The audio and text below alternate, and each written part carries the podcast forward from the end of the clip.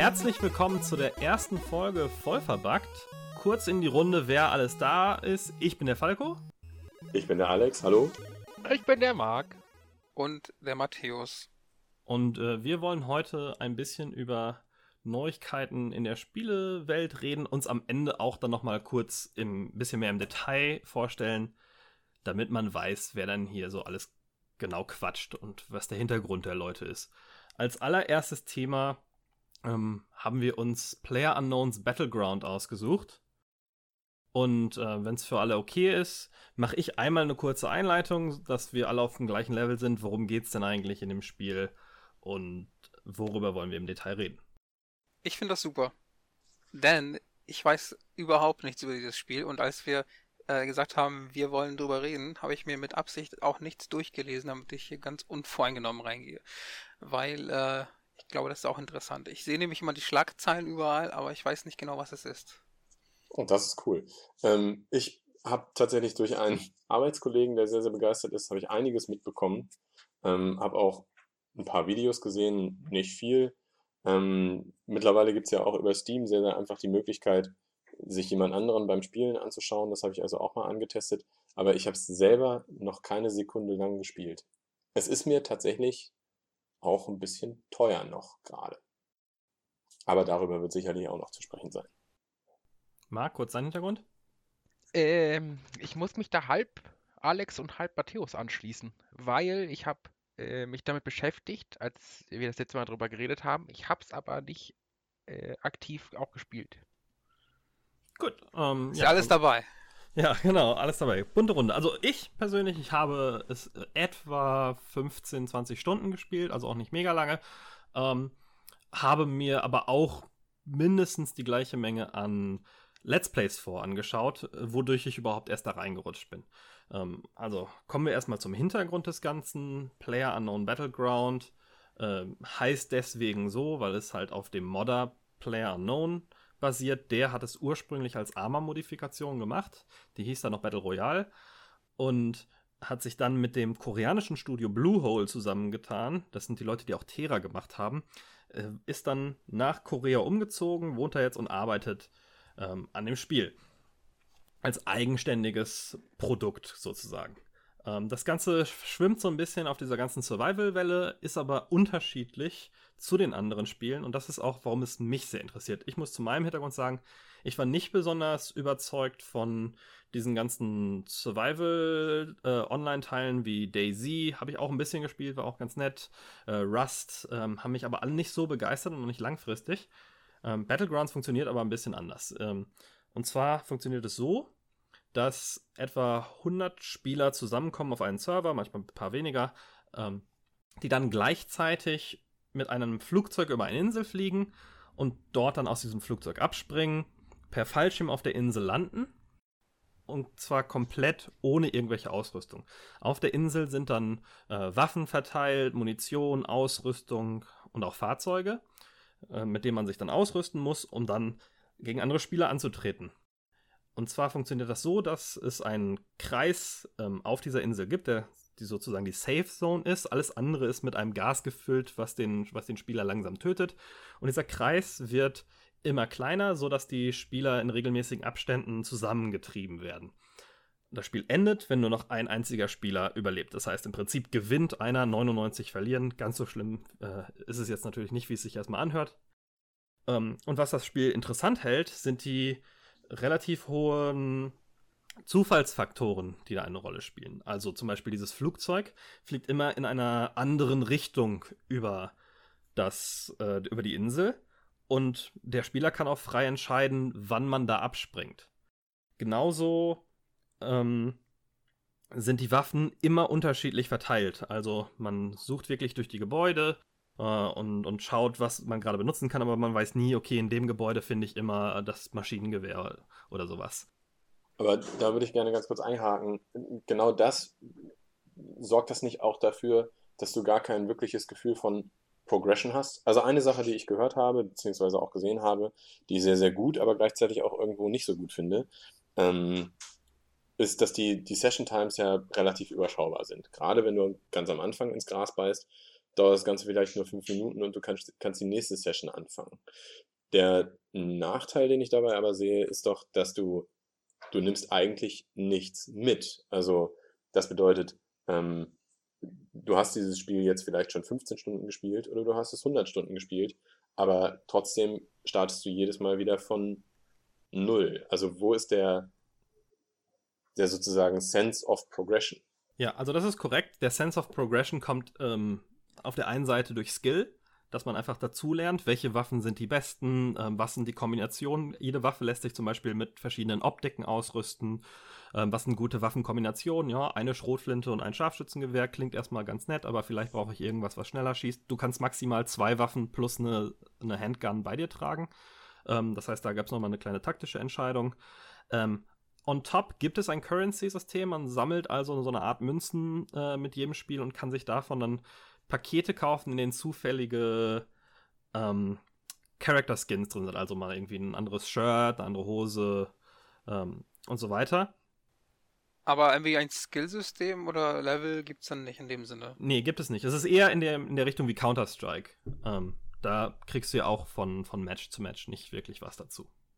Mhm, aber okay, gut, ich verstehe schon diese, einfach die, das zusätzliche Wissen über die Karte und das zusätzliche Wissen über die Ausrüstung unterscheidet dann schon so ein kleines bisschen den äh, Profi vom absoluten Anfänger. Ja, also es gibt auch sehr unterschiedliche Taktiken. Ähm, der Entwickler hat das mal so beschrieben, dass es drei verschiedene Hauptparts des Spiels gibt. Es gibt das, das Air-Game, äh, wie du spielst, während du noch in der Luft bist. Das Loot-Game, wenn du dir die Waffen äh, sammelst und dann das eigentliche, äh, der eigentliche Kampf. Das Air-Game äh, zeichnet sich dadurch aus, dass erstens, wie gesagt, entscheidest du, wann du aus diesem Flugzeug abspringst und hast dann noch Kontrolle sowohl bevor als auch nach dem Öffnen deines Fallschirms und kannst dann auf bestimmte Gebiete zusteuern. Und ähm, es gibt natürlich Gebiete mit vielen Gebäuden. Ähm, es gibt auch so, ähm, verschiedene Militärbasen, wo es deutlich mehr Waffen zu finden gibt als jetzt auf einer einsamen Farm. Aber da ist die Wahrscheinlichkeit, sofort erschossen zu werden, natürlich relativ hoch, weil direkt fünf bis zehn Spieler sich in diesem Bereich ähm, runterlassen, normalerweise. Ähm, Im Loot-Game ist es dann relativ wichtig, schnell zu identifizieren, was sind denn die Sachen auf dem Boden. Es muss, man muss sagen, das System ist auch etwas umständlich. Also man kann entweder das Inventar öffnen, dann wird es wie bei Arma links die Dinge auf dem Boden, rechts die Dinge in meinem Inventar angezeigt und kann die rüberziehen. Oder per Taste aufheben. Wenn ich die per Taste aufhebe, aber nicht am Model schon erkenne, was für eine Art von, von Ausrüstung das ist, ähm, ist es ein bisschen schwierig zu identifizieren. Es gibt auch verschiedene Stufen an Ausrüstung. Also zum Beispiel für die Westen und Helme gibt es drei verschiedene Levels. Ähm, für, die, für die Rucksäcke auch. Ähm, das heißt, es macht auch Sinn, erstmal die, das geringste Level äh, sich aufzuheben, wenn man nachher noch ein besseres findet, dann aufzurüsten. Aber das muss man natürlich auch erstmal erkennen können. Und im Shooting-Game ist es dann, es ist nicht ganz so simulastisch wie Arma, also Schusswechsel können schon mal ein bisschen länger dauern, aber es kann auch sehr schnell vorbei sein. Also es kann sein, dass man in ein Gebäude reinläuft, zack, ein Shotgun-Schuss in die Brust und dann war es das auch schon wieder. Deswegen gibt es auch unterschiedliche Taktiken. Also viel auf der Map rumzulaufen und viele Items zu looten, kann genauso eine Taktik sein, wie sich 20 Minuten in eine Badewanne zu hocken. Und ist das dann noch ein befriedigendes Spielerlebnis, wenn du 20 Minuten lang eben entweder 20 Minuten lang gewartet hast oder 20 Minuten lang echt richtig gerockt hast und dann ist es ein Schuss, der dich ausnockt und du stehst wieder bei Null, du hast wieder gar nichts und die nächste Partie fängt. Das habe ich allerdings auch gehört, dass das sehr gut ist. Die nächste Partie fängt dann wirklich 30 Sekunden später oder eine Minute später an. Was natürlich auch deswegen funktioniert, ähm, weil du nicht bis zum Ende der Partie warten musst und dir angucken musst, wer das, jetzt ganz, wer das Ganze jetzt gewinnt, ähm, aber auch, weil es so viele Spieler gibt und du ins nächste Matchmaking sofort reinkommst. Ja, also ist auf jeden Fall für eine bestimmte Art von Spieler. Wenn man gewinnen will, ist es äh, nicht besonders motivierend, weil ich habe, äh, und ich bin jetzt kein besonders schlechter Spieler, aber ich habe vielleicht 30, 40 Matches gespielt und einmal eins gewonnen und war da schon sehr stolz. Ähm, also man muss sich damit abfinden können, dass man meistens nicht gewinnt oder sich so seine Ziele setzen. Okay, Top 50 finde ich schon gut, Top 20 will ich sein. Ah, wenn ich Top 10 schaffe, ist das schon ganz geil. Wenn dann das motiviert, dann ist es schon sehr, sehr cool. Ähm, und man, man darf dann die Niederlage auch nicht so ernst nehmen, weil das passiert dann schon mal, dass man sich verschätzt ganz am Anfang des Spiels und dann ist man sofort raus. Ist es ein befriedigendes Spielerlebnis, 20 Minuten in der Badewanne zu hängen? Das kommt sehr auf den Spieler an. Ähm, ich, da, ich bin damit erfolgreicher ein bisschen, vor allen Dingen, weil ich auch Solo-Games spiele, da komme ich gleich nochmal zu. Ähm, und ich höre halt gerne auch irgendwie mal Podcasts beim Spielen oder sonst was. Ähm, und dann stört es mich nicht äh, sonderlich. Aber klar, wenn man jetzt irgendwie versucht, darauf hinzuspielen und das als, als die beste Taktik identifiziert hat für sich, dann kann das auch schon mal langweilig werden. Und ähm, was würdest du sagen, warum das gerade so groß ist? Also was ist der Erfolgsfaktor? Weil es klingt jetzt, okay, das, was erklärt, ein bisschen unterscheidet sich das ja schon von einem, äh, keine Ahnung, Daisy oder wie auch immer, aber jetzt auch nicht super viel, äh, oder? Ja, also ich glaube, dass diese kurzen Sessions ähm, das Ganze schon erfolgreicher machen, ähm, weil bei Daisy zu sterben bedeutet halt, dass du alles verlierst, was du hast und gegebenenfalls über viele, viele Stunden drauf hingespielt hast. Ähm, und hier ist es halt ein vertretbarer Schmerz. Ähm, ich glaube auch, um ehrlich zu sein, dass da das Sommerloch ein bisschen reinspielt. Es gibt im Moment keine großen Releases, aber auch das Genre ist einfach, einfach populär. Die Mods waren schon populär, das Ganze dampft das gut äh, zusammen und ähm, die haben natürlich auch früh mit Streamern und, und ähm, YouTubern zusammengearbeitet und das hat dem Ganzen natürlich sehr viel Aufmerksamkeit verschafft. Es ist aber ja auch auf der anderen Seite auch gerade populärer als die, die großen AAA PvP-Shooter, oder? Also es ist auf jeden Fall, steht auf jeden Fall äh, mehr im Fokus der Aufmerksamkeit als äh, Battlefield 1 oder äh, Call of Duty Infinite Warfare ist, glaube ich, gerade der aktuelle Teil. Ähm, das finde ich beispielsweise so überraschend eigentlich auch, weil die Production Values ja nicht auf dem gleichen Level sind. Das stimmt, ja. Also ähm, man muss sagen, dass die anderen Großen auch schon wieder ein bisschen her sind. Ne? Battlefield ist jetzt auch schon wieder über ein halbes Jahr äh, her, vielleicht sogar fast ein Jahr, ähm, mhm. wenn man die Beta mit reinnimmt. Ähm, und ähm, das letzte Call of Duty auch. Ähm, ich glaube, das trägt dazu bei. Ähm, und ja, scheinbar sind da die Production Values nicht das, das äh, Wichtigste. Es ist halt auch schon eine neue Art von Spielerfahrung, muss man sagen. Und, das äh, darf man nicht vergessen, es baut ja auch auf einem populären Konzept aus äh, Filmen auf. Und zwar ähm, basiert das Ganze ja auf dem japanischen Film Battle Royale. Äh, und dann ja, was sich mehr oder weniger sehr genau daran orientiert hat, die Hunger Games Serie, die auch sehr populär ist. Mhm. Also dieses 100 Leute kämpfen um ihr Leben auf dieser Insel und das, diese Zone wird immer kleiner. Äh, das hat ja auch nochmal einen höheren Drama-Faktor. Also im Grunde ist das ja kein, kein richtiger Survival-Shooter dann. Also es ist ja eigentlich schon eher ein äh, Area, äh, Arena-Shooter dann im gewissen Sinne, oder? Mhm. Ja, also es liegt irgendwo so in der Mitte. Es ist natürlich ein bisschen simulastischer mhm. ähm, durch, die ganzen, durch die ganzen Mechaniken und das langsamere Spielen. Ähm, aber es hat da scheinbar eine ganz gute Nische gefunden und es spielt sich halt auch frisch. Also ähm, ich spiele jetzt auch gerne Battlefield, aber wenn ich Battlefield, selbst wenn ich Battlefield One in einem komplett anderen Setting spiele, habe ich das Gefühl, da, gespielt habe ich das schon mal. Ja. Und bei Battlegrounds habe ich nicht das Gefühl, dass ich das schon Und ich, ich glaube auch, was du gerade vorhin meintest, ähm, das klingt doch schon recht frisch, wenn man sagt, okay, ich habe jetzt vielleicht keinen Bock auf Daisy oder, oder sowas in der Richtung, weil ich da zu viel investieren muss. Am Ende stehe ich irgendwie da, weil mir einer irgendwie einen Kopfschuss verpasst hat und alles ist weg. Und hier ist das wirklich nur so, okay, ich spiele mal 20 Minuten und habe so ein ähnliches Erlebnis vielleicht. Ähm, aber eben so ein, als kleines Häppchen, das, das, das passt ja eigentlich so gut in, in unsere Zeit, so, ne? Dass, dass Leute immer so, weiß nicht, vielleicht äh, 30 Minuten nach dem Abendessen oder keine Ahnung, sich das mal reinziehen. Ja, passt perfekt in unsere Zeit. Und ich glaube, genau das ist es. Also, ähm, wenn es zu einem, zu einem Feuerkampf kommt, ist der auf jeden Fall hat, ähm, viel aufregender, hat, äh, ne, weil es auch viel mehr zu verlieren gibt. Aber es gibt halt nicht so viel zu verlieren, dass ich sage, so, jetzt höre ich aber erstmal auf zu spielen. Genau, jetzt ist die Motivation ganz weg. Hm? Aber ist das denn so viel anders? Also ich meine, kurze Session Times hast du ja, bleiben wir bei dem Beispiel, bei dem Battlefield 1, ähm, oder bei einem Call of Duty hast du ja auch kurze Session Times und da gibt es ja auch Spielmodi, sehr, sehr populäre Spielmodi, wo du eben erst am Ende der Runde, und die kann, kann durchaus ja auch ihre 5 bis 10 Minuten oder 15 Minuten dauern, ähm, wieder auferstehst, wieder ein Leben hast. Also es ist ja nicht immer so, dass du, dass du sofort wieder da bist und der einzelne Bildschirmtod überhaupt keine Rolle spielt. Also irgendwie, vielleicht ist es auch ein kleines bisschen eine Frage der Audience. Und das Ganze funktioniert deswegen ganz gut, weil wir am PC sind und nicht auf der Konsole. Ähm, ich könnte mir also ich habe jetzt bei der E3 gesehen, dass das Ganze auch für Konsole angekündigt wurde. Und das finde ich schon spannend. Also das würde mich schon interessieren. Das möchte ich schon wissen, wie das jetzt auf der Konsole dann tatsächlich performt. Also ob Ja. auf der Konsole dieser Hype, den das Spiel gerade hat, sich so wiederholt oder eher nicht. Ich könnte mir nämlich vorstellen, und da komme ich wieder so ein bisschen auf die Production Values zurück, ähm, und auch im Zusammenhang mit dem Preis. Ich könnte mir nämlich vorstellen, dass ähm, die Konsolenspieler mit diesen Production Values, die meiner Meinung nach eben nicht AAA sind, ähm, nicht ganz so zufrieden sind. Vor allen Dingen, wenn der Preis dann für ein zwar konzeptuell extrem interessantes Spiel, aber trotzdem ähm, von der Grafik, von den Animationen her eben nicht AAA-Qualität, ähm, keinen Vollpreis oder halben Vollpreis bezahlen wollen. Äh, wie ist denn der Preis eigentlich? Der Preis auf Steam ist, wenn mich nicht alles täuscht, gerade noch ähm, 20 Euro oder 30 Euro? Äh, 30, 30 Euro.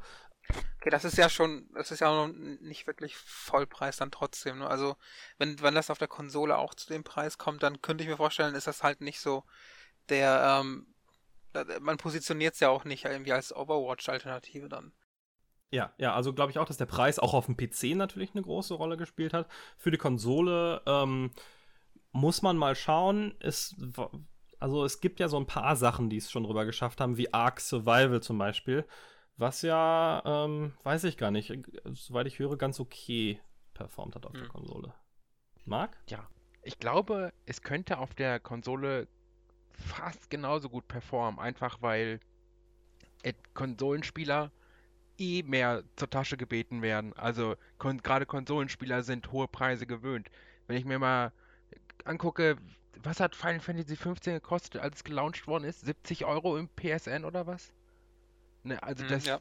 ist schon echt happig. Und wenn dann so ein gutes Spiel für 20 bis 30 Euro rauskommt, was schon überall gestreamt wird und hochgelobt wird, also der durchschnittliche Konsolenspieler, der gerne Shooter spielt, der ist auf jeden Fall dabei für uns Money. Also es könnte vom Preis her gut performen, da habe ich gar keine Sorgen. Also wenn sie mit 30 Euro einsteigen und dann eben noch den konsolenspezifischen Aufpreis zahlen müssen, denn Sony will ja auch was daran verdienen, Microsoft will ja auch was daran verdienen, dann bist du schon wieder bei 40 Euro. Also was, was Alex vorher auch meinte, dass die Qualität ist natürlich nicht, es, es ist natürlich auch noch Early Access, aber es fühlt sich jetzt nicht an wie ein AAA Konsolenspiel. Da gibt es ähm, gibt's beide Seiten. Aber ja, ich glaube, dass Konsolenspiele auch ein bisschen empfänglicher werden für ähm, Indie-mäßigere Spiele. Ja, das hat sich ja in den letzten Jahren so ein bisschen schon mehr etabliert. Also wenn man jetzt die P PS3 anguckt, das war ja noch äh, wirklich so ein bisschen äh, rar, ne? Also mit, auch gerade jetzt dieses Let It Die zum Beispiel von dem äh, Suda, glaube ich, war das, ne? Mhm. Ähm, scheint ja auch gut anzukommen und ähm, ist ja auch im Grunde Survival-Shooter, wobei der, glaube ich, Free-to-Play ist, ne? Aber, Der aber Free-to-Player. aber die, die Tendenz ist, glaube ich, schon noch, dass auch Konsolenspieler so ein bisschen, ja, so ein Auge dafür entwickeln, dass vielleicht auch jenseits von AAA es ein paar geile Titel gibt, die man auch so spielen kann, ohne dass jetzt alles aussieht wie, wie Blizzard oder EA. Ja, und das ist ja auch immer so ein bisschen so, so von wegen, ah, hier, jetzt kriegen wir das, was die PC-Spieler auch haben, ne? Also jetzt mal Hand aufs Herz. Wenn ich jetzt nur die PlayStation 4 hätte, wäre ich echt unglücklich. Und ich freue mich jedes Mal, wenn ein gutes Spiel für die PlayStation 4 auch rauskommt. Also das ist halt auch so ein Ding, wo ich immer denke, ja, okay, wenn das Spiel jetzt auch auf Konsole rauskommt, dann holen sich die ganzen Konsolenleute das schon alleine aus Trotz, weil sie keinen guten Rechner haben oder gar keinen Rechner haben, nur damit sie halt auch mal mitreden können, weißt du? Also so, find, so empfinde ich das immer. So eine Ich-auch-Mentalität. Ja, so eine, so eine, so jetzt, jetzt hole ich mir das auch, wird das, die blöden Master Race Idioten, die können mich, ich bin jetzt hier Consolero und habe jetzt auch PUBG, genauso wie die, so. Heißt du, so ein bisschen aufmüpfig halt. Finde ich, finde ich ganz witzig, dass du so ein, so ein Bild von den Konsolenspielern hast, dass die, dass die so ein bisschen, so, so, bisschen trotzig, so, so rotzig, so ein bisschen daherkommen. Na, trotzig wäre ja tatsächlich eher, wenn man sagt, Moment mal, wir durften da nicht am Anfang mit dabei sein, jetzt will ich gar nicht. Dann spiele ich Ja. lieber eben mein Let It Die weiter. Ich glaube, das ist vor allem der, der Hype, der natürlich auf dem PC aufgebaut wird. Das ist bekannt. Ähm, es wird viel darüber geschrieben, auch in den Medien. Und dann, wenn es für Konsole rauskommt, zieht es natürlich am Anfang auch mhm. ähm, einige Verkäufe. Solange es nicht endet wie No Man's Sky. Das naja. braucht einen ganz anderen Podcast. Ja, das braucht ein anderes Thema, ja. Aber äh, weil wir gerade bei Free-to-Play waren, das ist eine super Überleitung, denn es gibt gerade einen Mini-Skandal in der Player-Unknown Battleground-Szene. Zumindest gerade, oh, wenn ja. wir diesen Podcast, Podcast aufnehmen. Und zwar wurde gerade angekündigt, dass neue Skin-Pakete ähm, ins Spiel kommen, speziell für ein Live-Event, was auf der Gamescom nächsten Monat stattfinden soll. Und das weiß, weiß sogar ich, obwohl ich von dem Spiel nichts weiß, außer die Schlagzeilen. Und das war nämlich eine Schlagzeile. genau, also. Ähm, Finde ich interessant, du? dass du sagst, äh, das ist ein Miniskandal. Für das einzelne Spiel ist das vielleicht ein Miniskandal im gröberen Kontext der gesamten Branche. Finde ich, ist es aber mittlerweile, weil wir das ja in, in mehreren Spielen sehen, ähm, eigentlich finde ich schon ein ausgewachsener großer Skandal. Also, dass wir überhaupt eine Entwicklung haben, wo es auf der einen Seite, wo du auf der einen Seite zur Kasse gebeten wirst äh, einen Vollpreis oder einen leicht reduzierten Vollpreis. Ich glaube, bei Fortnite waren es jetzt 40 Euro, bei Player Unknown sind es 30 Euro, äh, zahlst, dann aber tatsächlich erwartet wird, dass du für zusätzliche Ingame-Gegenstände ähm, nochmal das Portemonnaie aufmachst. Ja, aber Moment, ich habe von dem Skandal noch extra noch nichts mitgekriegt. Geht es ja einfach nur darum, dass man sich für Geld neue Gegenstände holen kann, oder was? Lass mich einmal kurz ähm, einmal kurz erklären, worum es da grundsätzlich geht. Und zwar gibt es jetzt halt drei verschiedene neue Skin-Pakete. Ähm, die sind basieren auf Charakteren aus dem Battle Royale-Film. Und zwei von denen kann man sich ähm, ganz normal freispielen. Wir packen übrigens nach dem Podcast auch in die Links äh, einen, einen Link zu den Screenshots und äh, der Ankündigung. Ähm, zwei Pakete kann man sich ganz normal freispielen und eines kann man sich nur für Geld kaufen. 2,50 Euro kostet es da, glaube ich, das Paket aufzumachen. Da können bis zu fünf verschiedene Skins drin sein. Also es gibt da fünf verschiedene Skins, die da auftauchen können. Und ähm, laut des Entwicklers ist es vor allem, um den P Price Pool ähm, und die Kosten zu decken für dieses Gamescom-Event. Und äh, wie Alex äh, schon gerade sagte, das ist natürlich zum einen Skandal, weil in einem verkauften Titel zusätzliche ähm, äh, nochmal zusätzlicher DLC quasi, Mini-DLC auftaucht, den man sich dazu kaufen muss. Ähm, ist es aber gleich noch ein doppelter Skandal, weil das Spiel ja auch noch in Early Access und ganz offiziell unfertig ist und noch dran gearbeitet wird. Und äh, sich dann Spieler beschweren, dass, ja, ha, hier, das Spiel ist noch gar nicht fertig, aber ihr fangt schon an, extra Content zum Verkaufen zu bauen. Hm. Ja, aber das doch mittlerweile normal. Jetzt mal ganz im Ernst. Aber nur weil es normal ist, muss es ja trotzdem noch nicht gut sein. Genau, also. also ja, aber ähm, nur weil. Ja, aber das muss ja auch nicht automatisch schlecht sein. Jetzt mal ganz im Ernst. So, ja, okay, die verkaufen das Spiel. Das ist aber auch nur einmal Einkommen. Ne? Und die müssen ja auch, die haben ja auch ständige Ausgaben, Server und, und, und wir wissen das ja alle, wie teuer sowas auf Dauer wird. Und wenn so. die dann sagen, wenn die dann sagen, ja, okay, wir wollen zur Gamescom und wir haben noch was Cooles und dann könnt ihr uns für 2 Euro, es geht hier um 2,50 Euro, nicht um 80 Euro oder so, ja könnt ihr euch, da könnt ihr uns mit 2,50 Euro unterstützen, kauft euch das Skin, dann können wir zur Gamescom. Keine da Ahnung, bin ich total da. bei dir. Also, ähm, dass man in einem Vollpreistitel noch, noch einzelne Sachen anbieten kann, die äh, man dazu kaufen kann, das finde ich persönlich gar nicht mal so schlimm. Dann da finde ich schon schlimmer, dieses Early Access Label äh, so ein kleines bisschen zu missbrauchen, aber trotzdem eben schon äh, die, die Goldsäcke abzugrasen ähm, das Early Access Label eigentlich sozusagen als, als Schutz zu benutzen. Ähm, wir dürfen ja noch Fehler machen. Also wir haben so, wir haben so ein bisschen Welpenschutz, aber auf der anderen Seite verdienen wir schon, gerade mit, mit diesem Titel verdienen wir schon richtig, richtig, richtig, richtig Geld. Ähm, und ich finde, dann muss man, muss man eigentlich auch fairerweise diesen Welpenschutz ablegen. Also ein Modell, das ein Modell könnte ja sein, dass man äh, im, im Early Access Zeitraum eben einen geringeren Preis verlangt. Oder dass man von vornherein sagt, dieser Early Access Zeitraum wird bis dann und dann und dann dauern. Aber einen unbegrenzt lange dauernden Early Access Zeitraum zu haben und trotzdem auf der anderen Seite eben schon sich die, die Bankkonten, äh, wie in diesem Fall so extrem voll zu machen, das finde ich ein bisschen bedenklich. Ja, also eine Sache, ähm, die ich kurz noch erläutern möchte für die Hörer. Es ist tatsächlich sehr erfolgreich, falls jemand das noch nicht gehört hat. Es hat sich 5 Millionen Mal verkauft bisher. Ich sehe das genauso wie du mit dem, mit dem äh, Welpenschutz, aber trotzdem Sachen verkaufen. Was man, wobei man sagen muss, der Preis kann ja durchaus deutlich geringer sein, als er nach dem Early Access sein wird. Das ist ja oft so. Bei Ark gab es ja gerade umgekehrten äh, Problem, dass die jetzt auf den Vollpreis von echt 60 Euro, 70 Euro raufgegangen sind und ähm, von vielen Spielern aber noch als unfertig betrachtet werden. Ähm, dass es viel zu früh sein, auf einmal so einen Preis zu verlangen für ein Spiel, was jetzt nicht auf dem gleichen Level ist wie, wie äh, AAA-Games. Und das ist vielleicht auch ein kleines Stück weit ein hausgemachtes Problem. Wenn du nicht die ganze Zeit mit dem Early Access Label rumgelaufen wärst, ähm, dann, dann würde man nicht zusätzlich noch diesen Eindruck befeuern, dass man nicht fertig ist.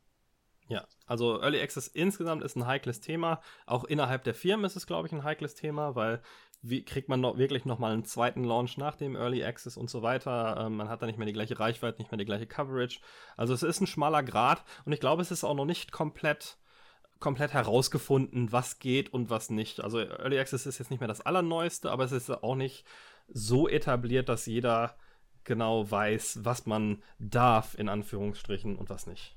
Ja, du hast ja auch keine, du hast ja auch keinen Zeitpunkt vorgegeben, zu sagen, okay, äh, ab den und den Features ist das jetzt complete und dann äh, gerade bei, bei Online-Geschichten, die, die ja sich ja quasi sowieso immer entwickeln, die sowieso nachgepatcht werden die ganze Zeit, wann sagt man denn, okay, das ist jetzt kein Early Access mehr? Also da, ich glaube, da, da wird, glaube ich, die Branche noch länger brauchen, um äh, oder vielleicht auch wird sich das nie einpendeln, weißt du, dass das so einen Konsens gibt darüber, ist das jetzt noch eigentlich Early Access oder ist das schon Feature Complete und wir patchen halt einfach Content dazu?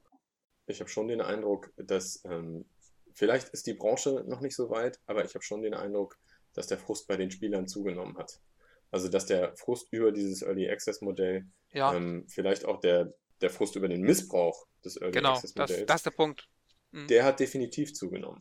Und äh, dann möchte die Branche das vielleicht noch weiterführen, dieses System, aber die, die Spieler machen es irgendwann nicht mehr mit. Ja, also natürlich ist der Punkt auch komplett arbiträr, wo man sagt, okay, das Spiel ist jetzt fertig. Ähm, aus meiner Erfahrung muss ich sagen, Battlegrounds ist deutlich stabiler, bugfreier, fortgeschrittener, als es jetzt normalerweise für ein Early Access Spiel der Fall wäre. Ich meine, äh, das ist auch schwierig, glaube ich, zu sagen, eine Grenze zu ziehen, weil theoretisch, wenn du dir jetzt ein WoW anguckst oder Warcraft, ist das, könnte man theoretisch mit Augenzwinkern das auch nochmal als Early Access verkaufen, weil die greifen teilweise auch noch tief in die Mechaniken ein. Bugs werden immer noch gefixt, also wieso, weißt du, wieso sollte das jetzt kein Early Access sein? Im Grunde würde, würden die Kriterien auch zutreffen, wenn man die ein bisschen streckt. Naja, weil sie zum Launch gesagt haben, das hier ist unser Feature Set. Dieses Feature Set, von dem sind wir der Meinung, dass es 99,9% bugfrei ist und dafür können wir Geld verlangen.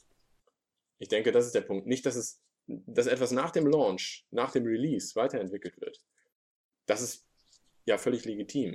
Ja gut, aber dann aber, ist dieser Moment, äh, genau, stimmt, aber dann ist dieser Moment, wie du gerade meintest, völlig, völlig willkürlich gewählt. Oder ähm, wahrscheinlich hat natürlich jeder Entwickler seine Kriterien, aber im Grunde ist das, okay, das ist unser, unser Launch das ist korrekt, dass der, dass der Entwickler das quasi für sich entscheidet. Allerdings ähm, muss man dann auch sagen, solange er sich als Early Access bezeichnet, muss er sich nicht wundern, wenn dann Angriffe kommen, wie bei den neuen Skins. Also ich finde auch zum Beispiel völlig leg legitim, ähm, Skins nachzuverkaufen, ähm, ich glaube, dass der Betrag hier deutlich höher ist, als sich das jetzt erstmal so anhört, weil ja, 2,50 Euro für eine Kiste, aber wer weiß, ob da die kompletten Kostüme drin sind. Wahrscheinlich ist auch nur eins da drin, dann ist es auch nochmal zufällig. Dann kann das es, ist auch noch eine Lucky Box. Ja, ja, ja so wie ich das verstehe, ist das eine Lucky Box. Also es kann ja äh, nochmal deutlich, deutlich höher gehen. Ähm, und das ist normalerweise aber meiner Meinung nach okay. Also es macht Counter-Strike ja auch so. Ähm, wenn man nicht mehr in Early Access ist. Aber so, solange man noch für sich beansprucht, okay, das Spiel ist noch nicht fertig, hier gibt es noch Bugs und es gibt auch noch Performance-Probleme bei, bei äh, Battlegrounds und, und, ein paar andere Sachen. Äh, und solange man das von sich behauptet, dass man noch in diesem Stadium ist, muss man sich nicht wundern, wenn die Leute dann ein bisschen angenervt reagieren, wenn man auf einmal anfängt, äh, Lucky Boxen mit Skins zu verkaufen. Mhm. Das ist eben so ein bisschen dieses Rosinenpicken, was mich stört. Ne? Man nimmt alle Vorteile mit, die man durch diesen Early Access-Status hat, nämlich eine äh, größere Toleranz gegenüber Fehlern, aber man nimmt von der anderen Seite, von dem releaseden oder gelaunchten Spiel, eben auch alle Rosinen mit, weil man sagt, ja, wir können ja schon die Monetarisierungsmaschine anschmeißen. Und zwar die volle Monetarisierungsmaschine. Ja, aber warum auch nicht, wenn das Spiel doch dadurch weiterentwickelt wird und mehr Content kriegt und alles. Also, ganz im Ernst, ich sehe da echt kein Problem, dass sie das machen.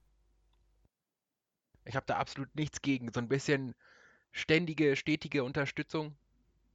Naja, es ist aber auch so ein bisschen, dass Early Access dafür steht, du, du kannst es dir jetzt schon kaufen, ähm, um uns zu unterstützen. Ähm, und das Geld geht dann für die Fertigstellung und gleichzeitig sagst du aber, oh, das ist ja gar nicht, das ist ja gar nicht genug. Und diese ganze Gamescom-Geschichte, die kann natürlich auch nur aufgesetzt sein. Und wie gesagt, das Spiel verkauft sich exzellent und ich glaube nicht, dass, es, dass die darauf angewiesen sind im Moment, ähm, noch zusätzlich was zu verdienen, um das Spiel fertigzustellen. Ja, ähm, ja, also man weiß ja nicht, was die anlaufenden Kosten haben, ne? Also ja, aber wenn du dein Spiel 5 Millionen Mal auf Steam verkaufst, deckst ja, du damit sicherlich leicht die Entwicklungskosten. Ähm, in den Verkäufen, bei den Verkäufen wird aber äh, kein Refund abgezogen. Das heißt, wenn das irgendwo steht, so und so viel verkauft, sind da nicht die Refunds von abgezogen. Das ist aber ein Zudem kriegt Steam ja auch noch ein Stück vom Kuchen ab, ne? Klar, Steam kriegt auch noch ein Stück vom Kuchen ab, aber auch die Refunds, das ist ein geringer Teil. Also ich habe ja mehreren, mehreren Steam-Spielen auch ähm, mitgearbeitet äh, über die Zeit und da waren Publisher schon froh, wenn man 50.000 Stück verkauft hat und haben in die Hände geklatscht, wenn es 100.000 waren. Ähm, und gerade für einen äh, für eine Idee, die aus einem Mod hervorgegangen ist und wo sich so ein Team mal eben umgeschwenkt hat, ähm, sind 5 Millionen natürlich ein riesiger Mega-Erfolg und nie im Leben äh, geht denen das Geld unterwegs aus. Und also ähm, das äh, benötigt wird das Geld für diese ganzen Aktionen auf jeden Fall nicht. Ja, aber ähm, wird das nach dem Early Access nicht eh noch ein bisschen teurer, weil es dann Vollpreis und Full ist? Das, das, wissen wir noch nicht. Da gehe ich jetzt mal äh, von aus. Ich kann mich jetzt nee, nicht daran also, erinnern, dass darüber was spezifisch angekündigt wurde. Also Aber klar. könnte man ja, also man könnte dann auch argumentieren, okay, hier habt ihr das Spiel ein bisschen günstiger, dafür testet ihr das mit uns und dafür könnt ihr vielleicht auch nochmal so eine Lucky Box kaufen. Könnte man argumentieren. Andersrum kann man aber auch argumentieren, dass dieses Spiel, wenn es so rausgekommen wäre, dass jetzt das äh, volle Feature-Set ist und es kommt auf Disk 60 im Euro im Laden raus, dass äh, nicht mal ein Bruchteil der Leute das gekauft hätten, weil es ganz offensichtlich nicht den, den Content äh, eines Vollpreisprojekts äh, hatte. Also wenn EA das Spiel so released hätte als Vollpreisspiel im Laden, dann hätten die Leute, glaube ich, den Laden abgefackelt. Also so und wie vor bei den letzten Spielen von natürlich EA. mit diesem Price Point und dem Early Access Label äh, musst du dich ja natürlich auch nicht der kompletten Konkurrenz stellen, muss man ja auch sagen. Ne? Genau, also da kann man Vergleiche direkt Genau, du konkurrierst bei diesem Price Point und mit dem Early Access Label konkurrierst du eben nicht mit einem, mit einem Battlefield 1 oder einem, einem Call of Duty, die natürlich auch ihre Schwächen haben, ähm, aber die ähm, wesentlich, wesentlich aufwendiger produziert sind. Und da kommt für mich übrigens noch ein anderer Punkt mit rein. Also ich finde das Phänomen unglaublich faszinierend und ich würde es vielleicht sogar auch mal spielen wollen, wenn es nicht 30 Euro kosten würde für das, was an, naja, grafischer und Animationsqualität äh, und Bugfreiheit geboten wird. Das ähm, wäre für dich ein guter Preis. Wo du sagen würdest, okay, bei das 15 Euro, mh. also ich hatte, hatte im Steam Sale die ganze Zeit geguckt, ob es vielleicht runtergesetzt wird. Ich hätte es an äh, der Stelle von Bluehole, hätte ich es auch nicht runtergesetzt. Auf keinen Fall. Wenn du es für 30 Euro noch verkaufen kannst, wieso ich sollst du es sagen, runtersetzen? Wenn es gerade so heiß gekauft wird, würde ich auch Scheiß und Rabatt geben. Absolut, aber ähm, mir wäre es eben 15 vielleicht mit, äh, mit etwas mehr Überzeugungsarbeit von Leuten, die es tatsächlich auch spielen und mit denen ich es dann zusammenspielen kann. Vielleicht auch für 20 Euro, 30 Euro. Da ist, das ist für mich einfach noch ähm, über, über so einer, über der Hemmschwelle. Muss ich Zusammenspielen sagen. ist ein guter Punkt. Ich wollte es nur noch mal der Voll äh, der, Vollständigkeit halber erwähnen, dass man das Spiel nicht nur alleine, sondern auch in Gruppen von ähm, zwei oder vier Leuten spielen kann, wo man dann als Gruppe gewinnt oder verliert. Beziehungsweise verliert, verlieren tut man erst, wenn der letzte gestorben ist, wobei es auch noch eine Wiederbelebungsmechanik äh, gibt. Man ist dann erst nur niedergeschossen und die anderen können einem nochmal helfen in den nächsten paar Sekunden. Ähm, man gewinnt aber als Gruppe und muss dann nicht die anderen Gruppenmitglieder töten. Das hat natürlich nochmal eine andere Dynamik hat meiner Meinung nach auch zu dem Erfolg beigetragen, weil man so natürlich mit Freunden zusammenspielen kann. Ja, aber hast du nicht am Anfang gesagt, wie viele können, sind auf einer Map? 100 Leute sind auf einer Map. 100 Leute. Und dann kannst du nur zwei bis vier machen. Bisschen wenig, oder? Ähm, ja, du willst ja immer noch, also die Map ist zum einen riesig, ähm, also es ist schon eine, eine, komplette Insel mit mehreren Städten und so weiter. Äh, also man trifft nicht ständig viele Leute. Und ähm, ja, klar, es sind kleine Gruppen, die müssen aber auch irgendwie in ein Auto passen, damit man noch zusammenbleiben kann, weil Fahrzeuge jetzt auch nicht mega häufig sind. Aber wenn das doch Last Man Standing ist, muss man dann später seinen Teammate selbst killen oder was? Nee, muss man nicht. In dem Fall hat man dann als Team gewonnen. Okay. Du hast natürlich den Nachteil, wenn du aus dem Viermann-Team derjenige bist, der direkt äh, nach dem Air-Game, während des, während des frühen Loot-Games ins Gras beißt, ähm, entweder müssen dann alle mit dir zusammen aufhören oder du musst potenziell diese 20 Minuten warten, bis der Rest deines Teams diese Map gewonnen ja, wobei hat. du in dem Fall auch deinen Teammates zuschauen darfst. Also es ist ja, wenn man alleine spielt, darf man ja nicht weiter auf dem Server bleiben und diesen irgendwie beobachten. Mhm. Ähm, und nur wenn man im Team spielt, darf man seinen Teammates weiterhin zuschauen, um, glaube ich, zu vermeiden, dass gecheatet wird, dass jemandem irgendwie Tipps, jemand Tipps gibt, hier, äh, da, von da und da kommen Gegnern, äh, was durchaus möglich ist auf äh, privaten Servern. Also die Koreaner, da ist das gerade auch groß im Kommen und es wird auch gerade so ein bisschen als E-Sport gehandelt. Ähm, und da gibt es halt viele extra ähm, aufgesetzte Server, wo dann auch andere Regeln gelten, wo man dann auch eine Kamera hat, die dann quasi übers Gelände fliegen kann. Ist natürlich jetzt nicht das beste E-Sport-Spiel durch die Zufallsfaktoren schon. Aber äh, gibt es eigentlich sowas wie einen äh, Deserteur-Buff oder Debuff oder so? Also wenn ihr jetzt zum Beispiel früher liefst in der Gruppe, gibt es da irgendwie Debuff? Das interessiert mich gerade. Nee, aber es gab gerade äh, einen anderen Mini-Skandal, wo ein Streamer, ähm, Dr. Disrespect, ähm, der so ein bisschen so eine Macho-Figur spielt, der hat zusammengespielt mit einer äh, Gruppe, haben dann ein Fahrzeug gefunden, in das nur drei Leute reingepasst haben, waren zu viert. Und dann hat er zu dem einzigen Teammate, was halt nicht irgendwie eins seiner Freunde war, sondern so ein Random, den sie dazu gekriegt haben, gesagt, ja, Pech gehabt, zack, hat den erschossen. Und dann sind sie zusammen abgefahren. Wurde dafür gebannt. Ähm, und dann gab es einen riesen Hin und Her zwischen ihm und dem ähm, Modder, auf, äh, der das Spiel leitet auf, auf Twitter, was jetzt erlaubt ist und ähm, dass da keine Ausnahmen gemacht werden. Und dann hat er ihn in Persona ein bisschen zurückbeleidigt. Und ich will da jetzt nicht ins Detail gehen, weil es da, das wurde dann ganz schön, ganz schön schmutzig und auch ein bisschen unübersichtlich. Aber ja, also um deine Frage zu beantworten, du kannst gebannt werden, wenn du Teammates erschießt, ohne dass es dafür einen Grund gab.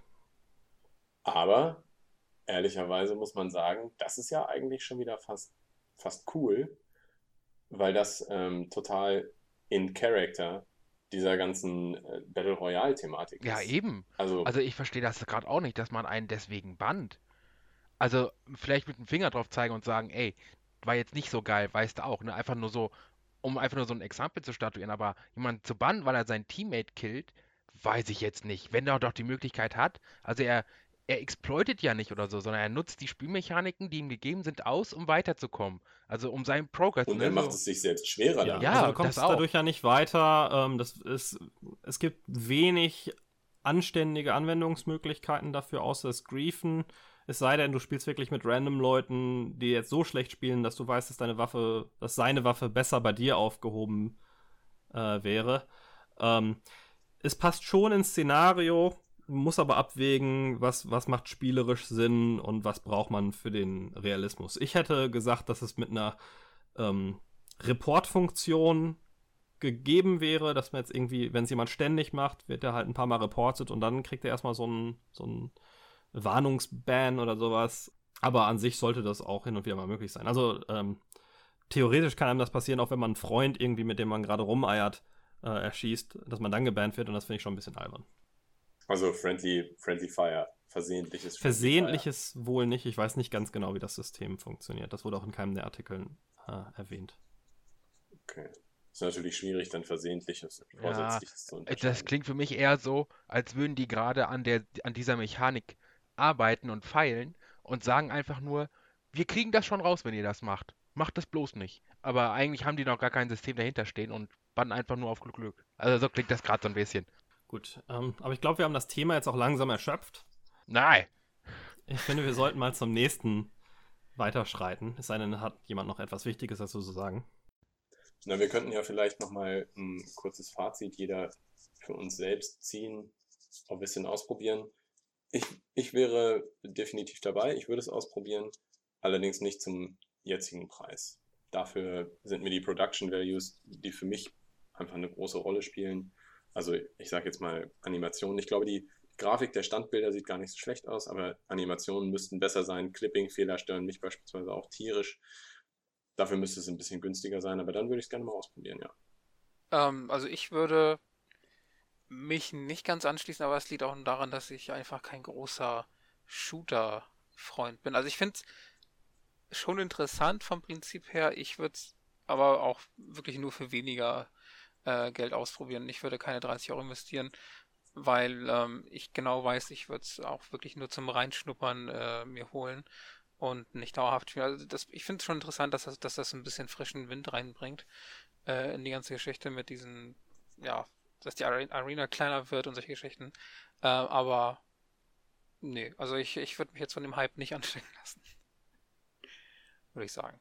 Marc, du, du hast ja auch nicht gespielt, ne? Nee. Ähm, ich würde es aber auch nicht äh, kaufen, wenn es nur 1 Euro kosten würde, weil ich finde das Prinzip irgendwie so langweilig. Ich habe da so ein paar Streams geguckt. Ich weiß gar nicht mehr von wem, ist glaube ich auch egal. Auf jeden Fall fand ich das irgendwie so schnarchig irgendwie. Keine Ahnung warum. Also ich verstehe den Hype überhaupt nicht. Das ist einfach. Shooter ist eh schon nicht mein Ding, außer auch so ein paar spezielle Shooter. Aber das ging so gar nicht irgendwie. Das hat mich überhaupt nicht gereizt. Nicht mal ausprobieren. Ich glaube, ich habe nach einer Stunde Let's Play oder so ausgemacht. Also nicht, ich nehme es nicht mal geschenkt. Wenn ihr mir das schenken wollt, bitte, aber ich nehme es nicht an. Dann, dann, dann bist du beleidigt. Ja. Bin ich beleidigt und verletzt.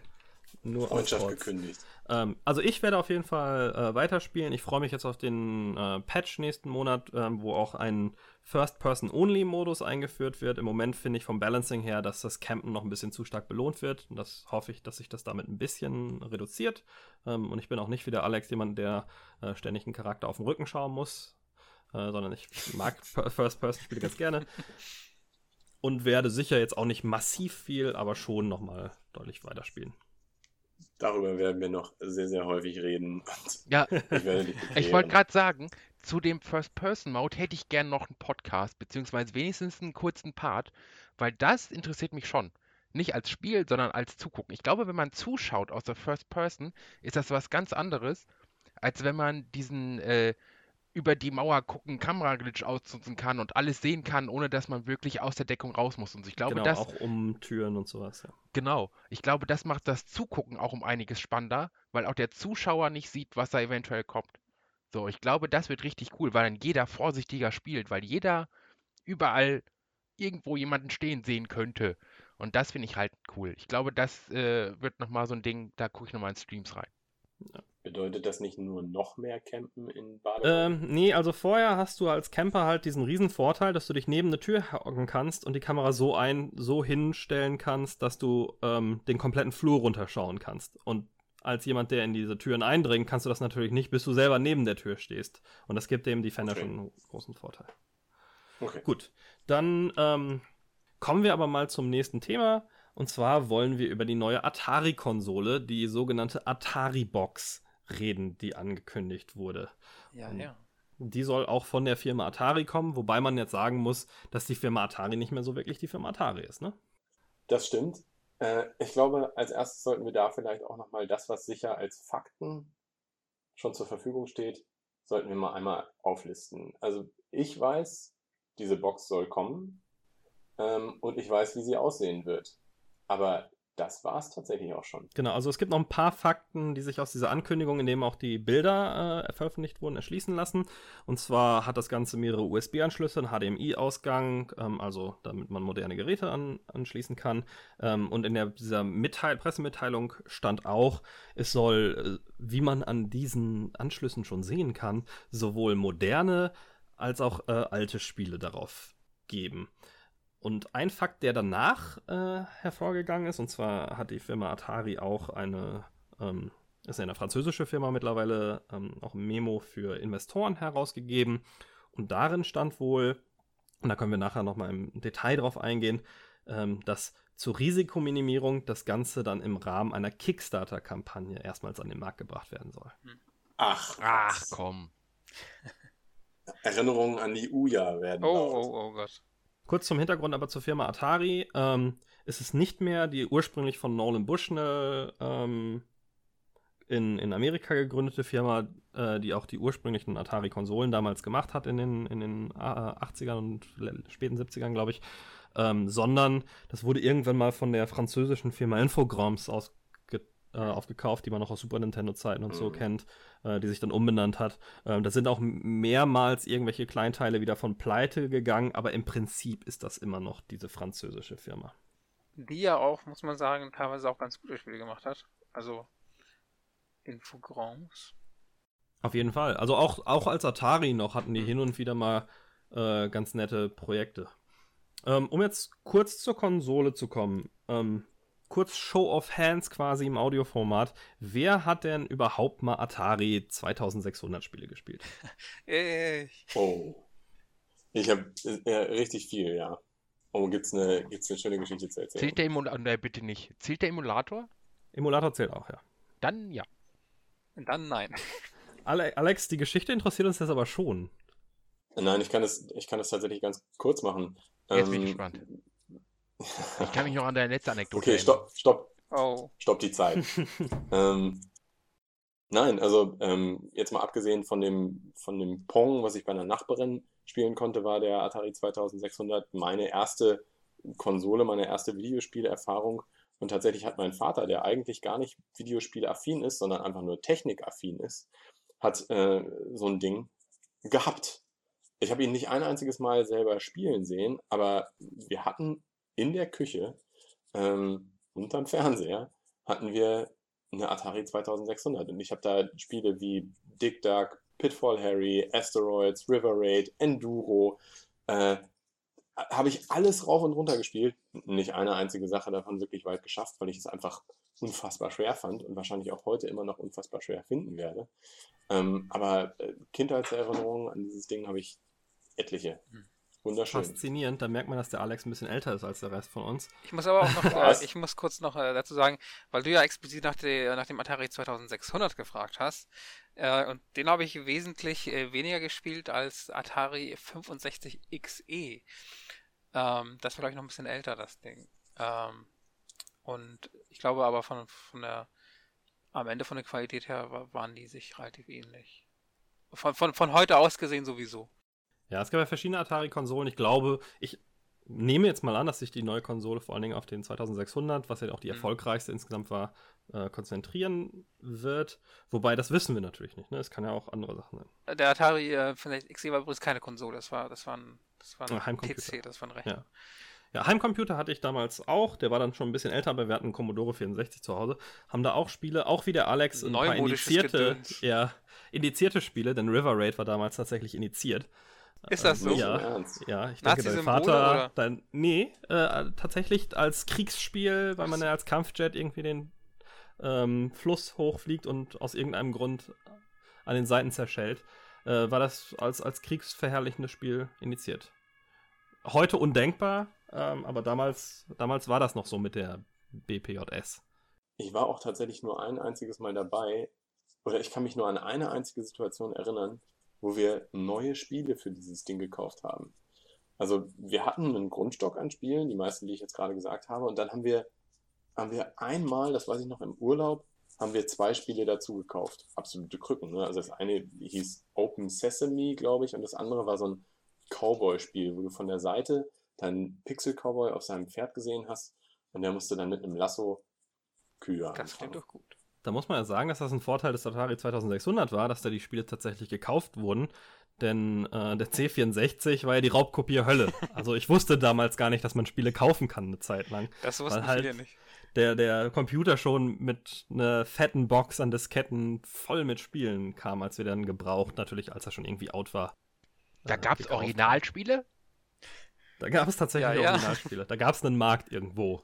Ich äh, zu, zu 2600, ich habe tatsächlich heute noch eine, eine Atari 2600. Nicht äh, irgendeine Originale, die ich mir damals gekauft hatte. Ich hatte ja, wie gesagt, keine als Kind, sondern ich habe mir irgendwann mal eine nachgekauft. Und zwar eine, die auch so gemoddet ist, dass sie sich einigermaßen leicht an den modernen Fernseher anschließen kann. spiele hin und wieder ähm, und habe allein, weil es so ein lustiger Gag in der Videospieleindustrie ist, auch eine Copy von E.T. Ach, sehr schön. Ach, Was ja so gemeinhin als eines der schlechtesten Spiele der aller Zeiten Hast du äh, es dir gilt. ausgebuddelt in der Wüste? Nee, ich, das, tatsächlich ist es, glaube ich, die deutsche Version. Wobei, ähm, es war natürlich damals alles auf Englisch. Hm. Ähm, ich habe auch das Handbuch und alles. Ähm, ist auch nicht so schlimm, wie man das jetzt immer macht in den Medien, muss man sagen. Aber insgesamt muss man ja sagen, sind Atari 2600 Spiele jetzt nicht extrem geil gealtert, ne? Nee. findest du? Also ich muss zugeben, ich habe jetzt lange keine mehr davon gesehen, aber ich hätte jetzt fast gedacht, dass also so ein Pitfall Harry beispielsweise ein absolut zeitloses Design hat. Klar, man muss es als Kind seiner Zeit sehen. Äh, Und das ist ja jetzt auch mittlerweile schon, oh Gott, wie viele Jahre ist das her? 30, Zwischen 40? 25 und 30? Nein, 40 Jahre bin ich auch nicht alt. Also insofern, ich finde gar nicht, dass das, ich finde, das ist spielabhängig. Ich finde, das ist sehr, sehr spielabhängig. River Raid beispielsweise sieht doch bestimmt heute noch gut aus. Also ich finde, dass ja die Atari 2600 Versionen extrem schlecht nochmal gealtert sind im Vergleich zum Beispiel die Pac-Man-Version. Das ist ja unspielbar im Vergleich zu einem anständigen Pac-Man aus der Zeit. Ähm, und im Vergleich jetzt zu einem, einem NES oder sowas fand ich schon, dass das, also das sieht schon alles nicht mehr so ganz geil aus. Rausgekommen ist das Teil übrigens 1978 in Europa. Also noch ein bisschen älter als der NES. Also eine ganze Ecke eigentlich, ne? Ja, ja. Aber ich, ich sehe das eh nicht. Also die NES-Spiele teilweise kann man sich noch angucken. Die Atari, also, also ich finde, man darf es eigentlich auch nicht vergleichen mit dem NES. Also weil es schon ganz- eine ganz andere Kanone ist. komplett andere Generation. Ähm, so. Genau. Aber ja, das, ich, ich würde mich da anschließen, die sehen alle nicht mehr so super aus. Auf der anderen Seite beim NES habe ich den Eindruck, wurde dann äh, grafisch schon versucht, mehr darzustellen. Und dieser Versuch ist aber häufig einfach auch gescheitert. Bei einem, bei einem Pitfall Harry oder bei einem Dick Duck, da besteht die Spielerfigur aus wie vielen Pixel? Lass es 40 sein. Ähm, und dann ist das Gesicht eben auch nur 4 Pixel groß. Das bedeutet, mit dem Gesicht kann man schon mal nicht besonders viel falsch machen. Aber wenn du für das Gesicht alleine, keine Ahnung, 100 Pixel zur Verfügung hast, dann kannst du eben das Gesicht auch schon richtig, richtig schlecht aussehen lassen. Ja, du hast halt mehr Potenzial zu verkacken, ne? Das ist halt einfach so. Ganz genau, du hast viel mehr Potenzial zu verkacken. Und äh, dieses Potenzial zum Verkacken hatten die Atari 2600 Spiele nicht. Und deswegen finde ich den Stil irgendwie schöner. Und deswegen hat der Stil in meinen Augen auch nicht solche Probleme mit dem Altern. Aber das kann natürlich auch sein, dass das jetzt so eine romantische Verklärung ist, weil ich eben nie einen NES hatte. Ähm, und selbst einen SNES auch nur hin und wieder mal ausgeliehen hatte. Ähm, aber das Atari 2600 Gerät stand eben immer da. Ja, also auflösungsmäßig, glaube ich, war es eher so, dass man dann beim NES äh, 4 bis 6 Pixel für ein Gesicht hatte und beim Atari eher ein. Ja, okay. Also, und das flackerte auch alles so. Also, für mich ist jetzt nicht so in super Erinnerung geblieben. Da allerdings die Frage, ähm, wird die neue Atari-Box überhaupt so ein Spiel, was Atari 2600 Spiele spielen soll? Denn es gibt ja ähm, die Atari Flashback-Konsole. Da kommt jetzt, glaube ich, die achte Iteration bald auf den Markt. Atari Flashback 8 Gold, wo schon irgendwie äh, ein paar Dutzend Spiele mehr als das ähm, integriert sind. Alte Atari 2600 Spiele und auch alle der Hauptklassiker, also Pitfall und so weiter, sind da alle mit dabei. Das heißt, ist es vielleicht sogar eher unwahrscheinlich, dass diese neue Atari-Box jetzt für Atari 2600 Spiele gemacht wird. Ich meine, wie du, wie du ja schon meintest, ähm, bestimmten Teil schon, weil du ja die, die Info hattest direkt alte und neue Spiele, aber irgendwie so richtig Alleinstellungsmerkmal wäre das dann ja nicht mehr, ne? Also äh, sowas abziehen wie jetzt äh, Mini-SNES oder Mini-NES können die nicht. Vor allen Dingen, weil es auch nicht mini aussieht. Also das, was man auf den Bildern gesehen hat, man hat keinen Größenvergleich, aber das sah jetzt nicht so aus, als wäre es eben so klein wie ein, Ja, also wenn man, ein genau, also wenn man sich halt die, die Anschlüsse anguckt, die, die geben ja schon so ein bisschen die Dimensionen, zumindest äh, Eher Richtung ja. PS4 als, als Atari, das stimmt, Genau. ja. Also dann wird es sicherlich nicht nur ein Gerät sein, um alte Atari 2600 Spiele oder Atari-Spiele auch, äh, alte Atari-Spiele von welcher Ja. Generation auch immer äh, abzuspielen. Aber dann frage was ich mich, das, ne? wie, wa- was ist das und wie soll das also wenn sie tatsächlich einen substanziellen Teil äh, der, der Kosten über eine Kickstarter-Kampagne reinkriegen wollen, was soll das für ein Kickstarter sein? Also die, die größten Kickstarter überhaupt sind, lass mich lügen, irgendwo im Bereich 15 Millionen oder was? Und das auch nur bei Brettspielen. ja, genau, genau. Ähm, Habe ich übrigens mitgemacht. Sehr gut.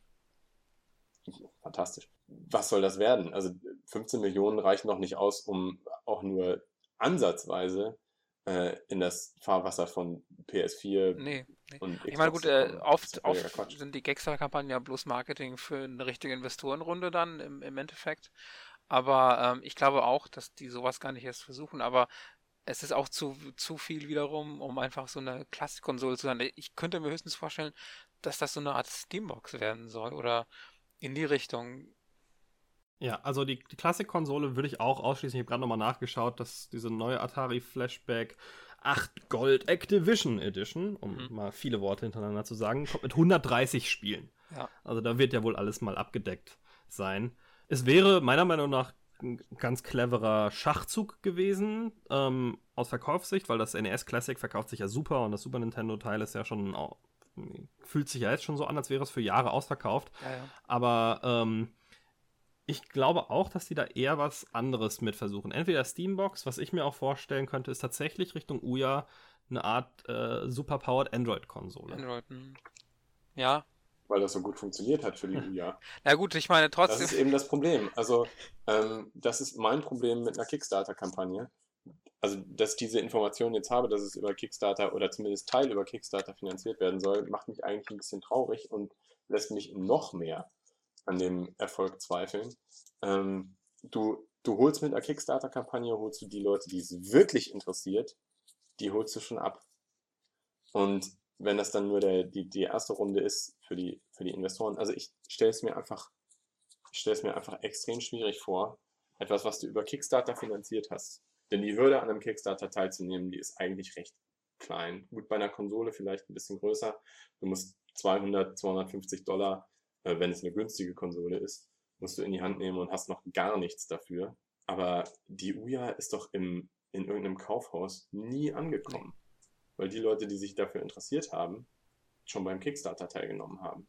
Ja, also ich bin, ich bin sowieso schlecht zu sprechen, gerade auf Kickstarter, weil das letzte Spiel, was ich äh, gekickstartet äh, habe, äh, Mighty Number 9 war. Oh, Ja, da wäre ich auch für Jahre verbrannt. Äh, und das, äh, ja, das, äh, das muss ich mir nicht nochmal geben, zumindest nicht die nächsten paar Jahre, das stimmt. Und ich habe noch nicht mal meine äh, nicht passende äh, Bedienungsanleitung bekommen. Und jetzt überleg mal, du hast nicht nur, was hat man für Mighty Number 9? Ich habe, glaube ich, auf den Tisch 70, gelegt, 70 sagen wir. Dollar bezahlt. damals. wow. Ja, du hast nicht nur 70 Dollar bezahlt, sondern wenn wir von der, von der Konsole reden, die eben auch die entsprechenden, die entsprechenden Komponenten aufweist, 300, 350, 400 Dollar. Und ich meine, das sind ja, das sind ja äh, PlayStation und äh, Microsoft Preise, die noch querfinanziert werden durch, äh, Durch die Spiele, genau. Hat einer von euch denn die UJA mitfinanziert? Nee, ich hatte mich da direkt rausgehalten. Allerdings muss ich dazu sagen, es gibt ja noch einen anderen Faktor bei der ganzen Kickstarter-Sache. Und zwar Hardware. Äh, es bietet dir den Vorteil, bei Hardware zu sagen, dass man abschätzen kann, wie viel man ungefähr produzieren muss im ersten Lauf. Also du kriegst natürlich die Nachfrage ein bisschen besser Hm. äh, geregelt. Und ich glaube, Hardware abzuschätzen ist ziemlich schwierig. Äh, Hardware, was? Ich wollte eigentlich was zur Atari-Box sagen. ja, erzähl. Ja, äh, erstens, mein erstes Kickstarter-Spiel, erstes und letztes war Pillars of Eternity. Ich wurde also nicht gebrandmarkt, ich bin zufrieden. Okay. Und zweitens, äh, glaube ich, ich glaube, dass es wirklich so eine Uja-Dingens wird, leider. Ich hoffe aber wirklich, dass sie eine coole Retro-Box draus machen. Also nicht, dass sie die alten Spiele rausbringen, sondern dass sie neue Spiele produzieren, die wie die alten aussehen. Also nochmal das, das Retro-Gefühl richtig neu hochholen, indem sie einfach 2D-Pixel-Spiele machen, die aber mit der neuesten Engine etc. laufen und schön auf 1080p gescaled werden können und dass sich da einfach so ein altes Team hinsetzt, das schon für den Atari irgendwie was programmiert hat oder für andere Konsolen oder so. Und das fände ich halt geil. Aber meinst du jetzt äh, direkt, dass Atari sozusagen dann das produziert oder dass das so eine Art Indie-Box dann quasi werden soll? Nö, dass ich, ich hoffe, also ich würde es mir wirklich wünschen, wenn das so, dass das so eine 2D-Plattformer, Retro-Indie-Plattform wird, wo dann Mhm. wirklich nur diese Spiele, die man früher gespielt hat auf dem Atari und so. Aber das ist ja, aber das wäre ja im Grunde genau das Ouya-Prinzip. Und die Ja, haben es ja schon aber- nicht geschafft. Guck dir mal das Ouya-Prinzip an. Du hast da deinen ganzen Android-Rotz drauf, ne? Alles, was Ja. du momentan im Mobile-Shop kriegst. Aber so richtig geile Retro-Spiele, ja, ich, ich weiß, Ich glaube, Super ich Mario glaube, ist jetzt nicht von Atari und so, ich weiß, aber solche, solche schön, solche schönen alten Spiele nochmal nicht neu Ja. aufgelegt, aber ne, so dasselbe Genre, das Genre Retro, einfach nochmal neu entfachen mit neuen Spielen, mit Leuten, die sich damit auskennen. ich glaube, wo das Problem mit, mit der Geschichte, also ich, ich finde die Idee ja grundsätzlich eigentlich ganz gut, weil ich bin auch großer Retro-Freund. Ähm, aber ich glaube, das Problem bei der Sache wäre, äh, wenn ich jetzt Entwickler bin, warum sollte ich mich auf die Atari-Box stürzen, wenn ich quasi auf der PS4 gerade äh, oder auf dem PC sowieso ziemlich gut abliefern kann und da auch, da der Markt inzwischen auch immer größer wird. Also da kriegst du auch ganz gute Retro-Geschichten und 2D Jump'n'Runs, Metroidvanias, was auch immer. Und warum sollte ich, also ich als Atari würde, würde mich fragen, wie, wie will ich diese Entwickler auf meine Konsole kriegen? Und vor allen Dingen, was für eine Strahlkraft hat Atari überhaupt noch? Wie groß ist denn überhaupt die, die Zielgruppe? Also für welche Zielgruppe entwickle ich denn dann tatsächlich? Was kann ich auf der, was kann ich auf der Atari-Box an Exemplaren absetzen? Genau, also du musst ja, als Entwickler musst du dich ja fragen, wie ist die Install-Base? Und die hast du bei Atari ja, ist ja momentan null. Weil die hat ja keine auf dem Mhm. Schirm. Und dann würde ich, Aber Ja, ja, das ist mir schon immer noch klar. größer als bei der Uja, ne? Also die Uja ist ja, hatte ja wirklich einen kompletten Kaltstart und ganz so arg wird okay, klar, da, da schwenkt der Name wahrscheinlich schon ein nicht. bisschen mit, aber du hast ja trotzdem momentan keine Leute, die sagen, okay, ich habe jetzt die PS3, ich hole mir die PS4. Äh, also das Pendant hast du nicht beim Atari gerade. Also Ich glaube, es ist sogar noch schlimmer. Bei der Uja hatte man ja relativ viele Kickstarter-Backer und man Mhm. konnte ja schon sagen, dass das ein Erfolg war zu Kickstarter-Zeiten noch. Das wurde ja danach erst zu diesem Riesenflop. Ja. Aber im Kickstarter lief das ja super. Und ich glaube, dass schon jetzt Leute dadurch ein bisschen gebrandmarkt sind und sagen so, boah, noch so eine Box, da gibt es doch am Ende eh keine Spiele für. Und ja, wenn du jetzt sagst, okay, das Teil hat irgendwie Low PC-Specs und ähm, einen eigenen Store, der es ein bisschen leichter macht und dann portet man alles, was so annähernd retro ist, also auch ein Shovel Knight oder sowas da drauf, dass man direkt mit einem mit einem breiten Dings rausgehen kann. Ja, wobei dann muss man auch wieder sagen, so eine Retro-Konsole ist jetzt kein Massenmarkt und die Leute, die sich für sowas interessieren, haben die ganzen Games sowieso schon für PC Genau. oder PlayStation. Wobei ich mir übrigens tatsächlich auch noch vorstellen könnte, ähm, das wird jetzt ein bisschen schwierig. Also ich muss hier meine Gedanken tatsächlich auch erstmal so ein bisschen sortieren. Was ich, was ich meine ist, die Fortschritte, was Grafik angeht, die wir jetzt gerade noch machen, die sind nicht mal ansatzweise so groß wie die Fortschritte der, äh, an Grafik, die wir in den, in den letzten paar Jahren gemacht haben. Was ich damit sagen will, ist, der Zeitpunkt, auch mit sehr, sehr günstiger Hardware, eine Konsole hinzustellen, die nicht an dem obersten Ende der, der Grafikmesslatte kratzt, aber trotzdem für eine riesengroße Zielgruppe sehr, sehr gute Grafik bietet, das könnte ich mir schon vorstellen, dass es da einen, einen entsprechenden Platz gibt. Denn brauchen die Leute, die jetzt eigentlich keine andere Wahl haben, als eine Xbox One zu kaufen oder eine PlayStation 4, brauchen die Leute wirklich die Hardware, die in der Xbox One verbaut ist oder die in der PlayStation 4 ba- verbaut ist? Klar, damit sieht das nächste Assassin's Creed nochmal ein Stück geiler aus. Klar, damit kannst du die Explosionen in einem Call of Duty nochmal noch mal besser darstellen. Aber würde nicht auch die Grafikleistung von vor, ich sag jetzt mal äh, ganz platt, 12 Monaten oder 24 Monaten ausreichen?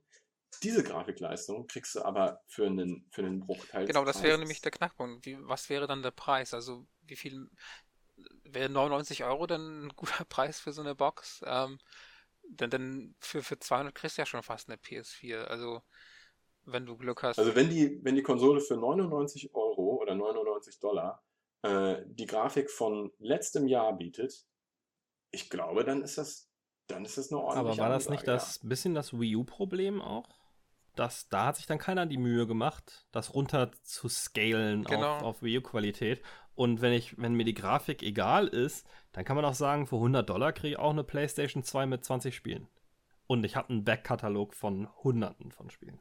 Ah, Tausend. da- also wenn man das Mhm. so sieht, kann man auch sagen, ich hole mir einen Raspberry Pi, mache mir eine Retro-Box drauf und habe dann nur für 30 Euro tausende Spiele. Was ich auch gemacht Ja, habe. also, Aber Raspberry Pi ist kein Name. Atari ist ein Name. Was? Und Atari würde heute sowieso keiner mit ähm, Ich möchte. bahnbrechender Grafik Dennoch hat verbinden. Raspberry mehr Zeitschriften für sich als Atari momentan. ich wollte gerade sagen, Ja, wobei es natürlich nochmal eine Nummer geekiger. Atari ist, ist schon, gerade wenn man sich die USA anguckt, ähm, war schon sehr mainstreamig.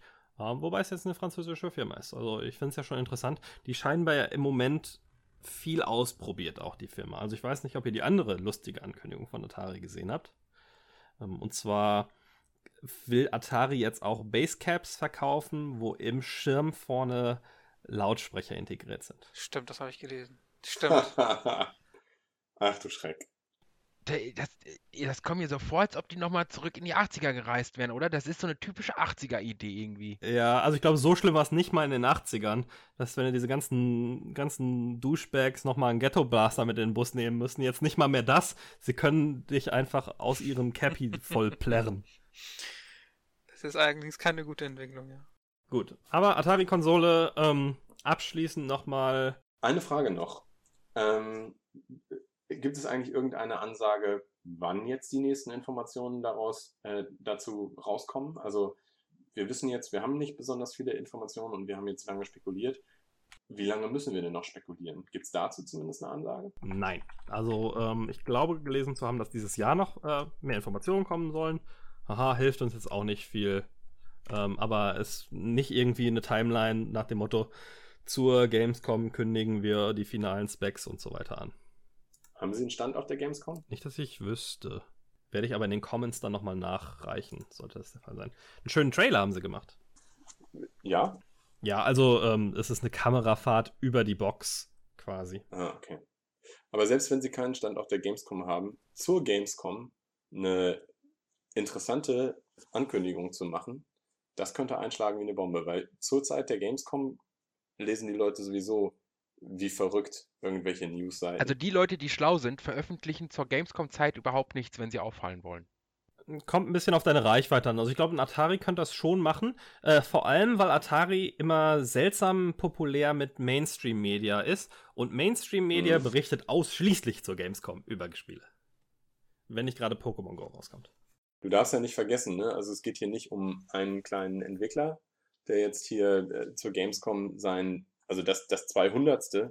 von den 200 Spielen, die jetzt gerade auf der Gamescom angekündigt wurden, ist das das 201. Spiel, sondern hier geht es ja tatsächlich um etwas, was große Wellen schlägt. Vermutlich auch die einzige Konsole, die dann näher angekündigt werden wird. Ja, aber es ist, also ich will jetzt Atari nicht klein machen, sondern aber, okay, Atari bringt eine Atari-Box raus, sehr mysteriös, okay, we get it, aber irgendwie, keine Ahnung, also ich muss ganz ehrlich sagen, wenn ich den Podcast nicht aufnehmen würde mit euch, hätte ich von der Atari-Box überhaupt nichts erfahren. Also, Atari ist jetzt halt, für, also zumindest für mein Gefühl ist Atari jetzt nicht mehr so präsent, wie es mal präsent war. Und ich glaube, dass Atari nur für die Leute interessant ist, die das früher schon gespielt haben oder sich dafür interessieren. Aber ich als mehr oder weniger äh, Master Race-Typi, der keinen Atari hatte, sondern direkt mit PC angefangen hat, ist Atari halt einfach raus. Da merkt man vielleicht auch, dass Marc einer der jüngsten in unserer Runde ist, wenn der Mhm. jüngste, glaube ich sogar. Ähm, Ja. Ich habe es überall gesehen. Also ich habe es auf GameStar gelesen, ich habe es auf Ja. Kotaku gelesen. Es wurde heiß im NeoGAF diskutiert. Äh, Reddit natürlich überall. Ja, also ich muss sagen, da gab es keine Infoknappheit. Oder zumindest beziehungsweise Info schon, aber äh, die haben schon gut gestreut, die News. Ich meine, ich habe es sogar auf spiegel.de gelesen. Und das ist genau das, Mhm. Golem auch. genau der Punkt. Es spiegelt, da wo der Durchschnittsalter von den Redakteuren 50 ist. Natürlich haben die da Atari-Leute sitzen. Ja, aber das, äh, das da trifft es ja ganz gut, dass es halt Mainstream-mäßig verbreitet wird und nicht nur in Games-Medien, was Atari einen Vorteil gegenüber anderen ähm, Konsolen gibt. Also wenn jetzt irgendwie der neueste n- N-Gadget, Neo Geo, sonst irgendwas Handheld rauskommt, interessiert das natürlich keine Socke mehr. Also Nvidia Shield zum Beispiel hat ja auch nur begrenzt stattgefunden. Oh, hör mir bloß auf, ey. Ja. Mhm. Das ist auch ein Thema für sich. ja, aber ähm, Das schreiben wir uns auch für nächstes Mal. Wo- Wollen wir die ganze Atari-Sache einmal ähm, abschließen, dann auch mit einmal einem finalen, Genau. einer finalen Meinung? Ich glaube, dass es als in dieser Gold Edition, was aber von einem anderen Hersteller übrigens gemacht wird, durchaus Sinn macht, weil das NES äh, Classic das gezeigt hat, dass es populär ist. Ähm, über die Box selber ähm, hoffe ich für sie, dass sie ein besseres Konzept haben als Android Box, weil das haben wir schon mehrmals fehlen sehen. Ähm, und bin sehr gespannt darauf, wie das weitergeht.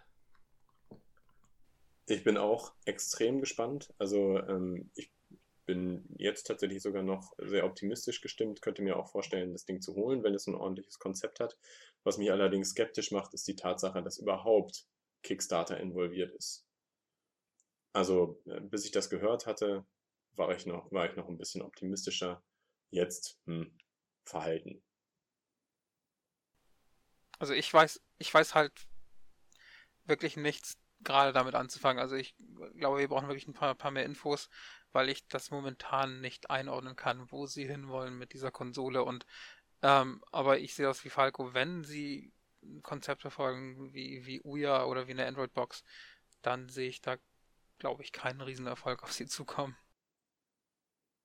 Ja, glaube ich auch. Also ich befürchte, beziehungsweise ich hoffe nicht, dass das wirklich so eine Uya-Box äh, wird. Und äh, hoffe eher darauf, dass das wirklich war. Also sehr schöne Wortschöpfung. Ja. Uya-Box Rakete. Natürlich, egal. Ich hoffe aber trotzdem darauf, dass das wirklich eine eigenständige Plattform wird und eine eigenständige Konsole mit einem eigenen OS und mit einer äh, super coolen äh, Dichte an Indie-Games, die wirklich so Retro-Spiele nachmachen, aber in schön und detailliert und 1080p und feuchter Traum zum mit ins Bett nehmen. So, Amen. Gut. Sehr, sehr schön.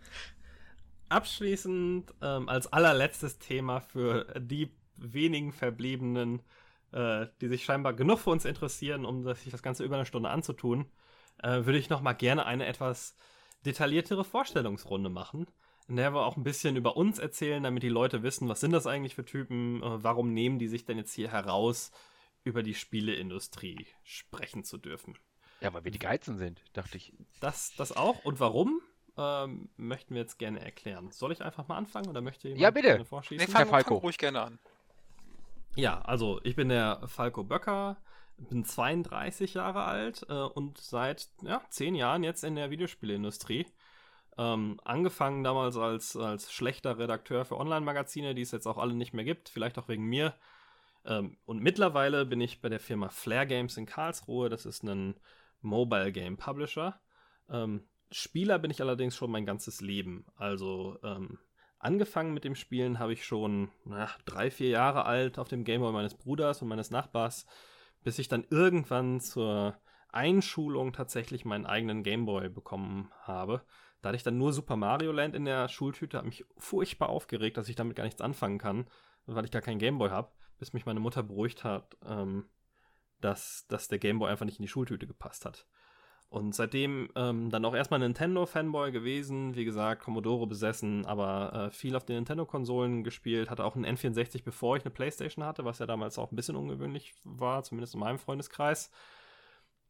Und habe dann ähm, PC mir langsam mit dazu entwickelt. Erstmal auf dem Arbeits-PC meines Vaters, äh, Siedler 2, Pizza Connection, diese ganzen alten deutschen Klassiker gespielt.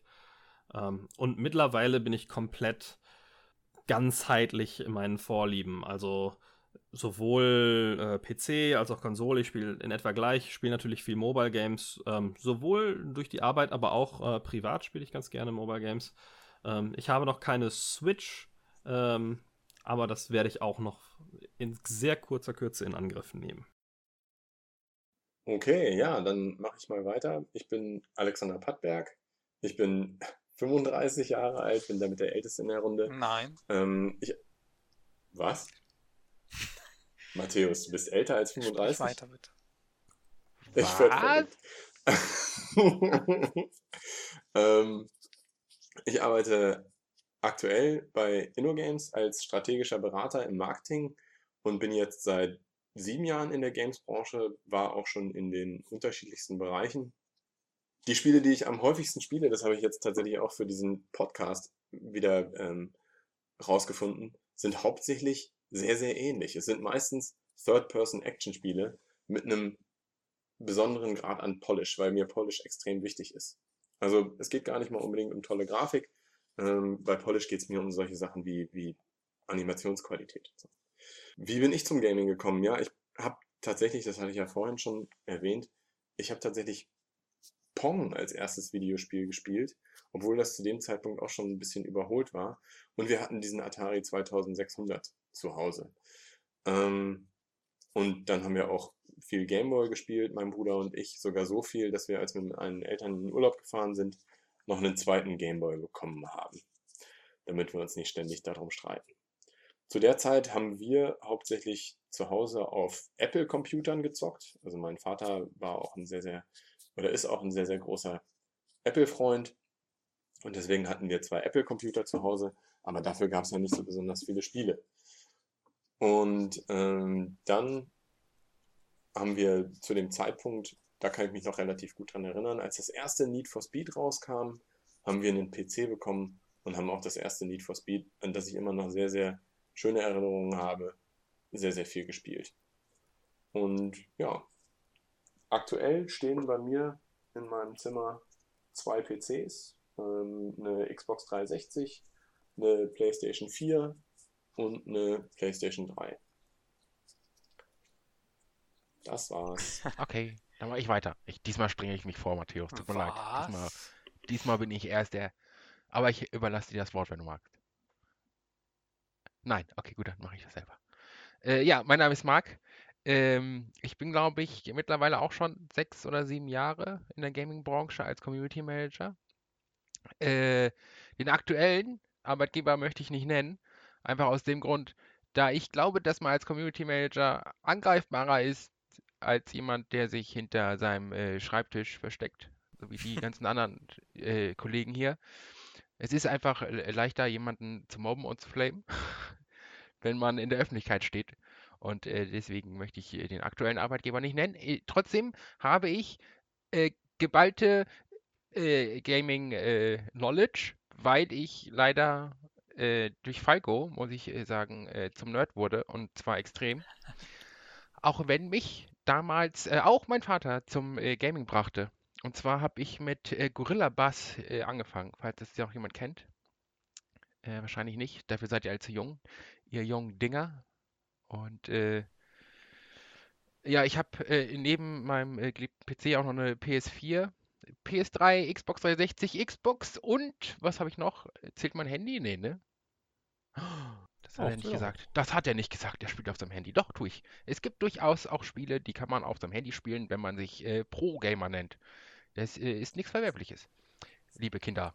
Auf dem Tablet vielleicht. Ja, Tablet habe ich auch. Hm. Thema Tablet. für eine andere Folge. Ja, das, äh, wir haben in einem Podcast haben wir schon fünf Themen für eigene Podcasts. Aber okay, äh, ja, 31 Jahre jung, bin momentan im Sauerland unterwegs und ähm, bin fertig. Habe ich was vergessen? Nein, oder? Irgendwas Wichtiges? Nö, passt schon. Okay. Kurz und knackig. Natürlich. Na gut, äh, dann übernehme ich direkt mal. Äh, mein Name ist Matthias Minkowski und ich bin ebenfalls 35 Jahre alt. Äh, das heißt, ich bin äh, vielleicht nicht älter als Alex, aber mindestens gleich alt. Man sieht es dir nicht das an. Das stimmt. Ähm, das macht die gute Ernährung. Ähm, ich bin seit ich bin mir relativ sicher, dass es acht Jahre sind. Es könnten allerdings auch nur sieben Jahre sein in der Gaming-Branche. Und zwar ähm, hauptsächlich im PR-Bereich oder Kommunikation. Und äh, zwar auf äh, Publisher-Seite, aber auch auf Agenturseite teilweise. Und ich bin zum Gaming gekommen, ähm, anfangs äh, durch das NES. Ich habe davor allerdings auch mal eine Art russische Atari-Knock-Off-Konsole mal gespielt. Das war meine erste Berührung mit, äh, mit einem äh, Videospiel. Das sah verdächtig nach Pong aus, war aber nicht Pong. Ähm, und dann aber über den NES so ein bisschen äh, Nintendo-Fan geworden, dann alles mitgenommen, Super Nintendo und so weiter. Ähm, dann auf die PlayStation gesprungen und dann auf den PC. Und dann hat sich das so eingependelt zwischen PC, PlayStation und Nintendo. Mit den Xboxen konnte ich nie so viel anfangen. Ähm, aber das ist ja Geschmacksfrage. Und ja, ich mag sehr gerne Retro-Geschichten oder ähm, auch gerade die, die Indie-Szene, die so unterwegs ist, die, die oft auch so den Retro-Look kopieren, aber ein bisschen modernisieren. Und ich mag eigentlich am liebsten so Metroidvania-Geschichten, Strategie, Adventures, aber eigentlich ähm, je nachdem, also ich bin da nicht eingeschränkt, sondern spiele eigentlich alles, was, was gefällt. Und wenn ich kann, entwickle ich auch selber was, ähm, wie Falco ja auch manchmal. Ähm, ja, und ich glaube, das fasst das so ein bisschen zusammen. Gut. Dann, das ist äh, übrigens auch sagen... der Grund, warum wir uns äh, darüber äh, im Klaren sind. Nein, warum wir uns erlauben, einen Podcast zu machen. Wahrscheinlich, weil wir einfach äh, ziemlich professionell sind. ja, ich glaube, ich glaube, äh, insgesamt haben wir doch äh, gut über 30 Jahre Gaming-Erfahrung. Das ist schon okay. Das stimmt. Und in den unterschiedlichsten Bereichen. Das finde ich eigentlich so interessant an der Zusammenstellung, die wir jetzt hier haben wir sind wirklich gerade in, in völlig unterschiedlichen Bereichen unterwegs. Naja, ne? wobei man schon sagen muss, dass wir professionell sehr Free-to-Play-heavy sind, ne? Also. Äh, Ach so, ich hm. meinte, ich meinte Marketing, PR, Community Management, Producing. Also ist schon, wir sind breit gefächert. Ja, ich habe es vorhin, glaube ich, gar nicht gesagt. Ich mache übrigens hauptsächlich Business Development, was ja jetzt so ein Teil ist, über den es nicht so besonders oft gesprochen wird ähm, die Verbindung zwischen Entwicklern und Publishern herzustellen. Vielleicht kannst du dann ja ab und zu Anekdoten einwerfen aus deiner BizDev-Erfahrung.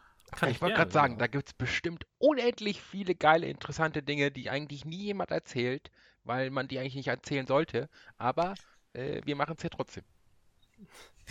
mal schauen. Wir gehen auch dahin, wo man nicht Mal schauen. Ich, ich, ich, ich versuche hier die Hörer dazu zu bringen, dass sie die zweite Folge hören und du sagst, ja, mal schauen. Das äh. funktioniert doch nicht. Das muss rausgefunden werden. Ich mal gucken, welche Namen ich nenne. Ich bin nicht sicher, ob wir durch BizDev so richtig viele Zuhörer kriegen. Nein, aber das war doch der allgemeine Hype, äh, der allgemeine Teaser. Hier werden die ganzen dreckigen Wäschen gewaschen von was weiß ich wen und alles, alles wird aufgedeckt und nein, eigentlich nicht, eigentlich, aber, aber trotzdem. Man sollte trotzdem. Das schneide ich nachher alles raus. Ja, besser ist. Okay, äh, machen, gut. Wir, mach, machen wir jetzt noch, äh, was wir eigentlich vorhatten? Ganz kurz, was habt ihr als letztes gespielt oder ist das raus? Das können wir noch äh, gerne machen. Genau, als ne? allerletztes machen wir dann noch einmal, ähm, reden wir noch einmal kurz drüber, was wir gerade aktuell denn so spielen.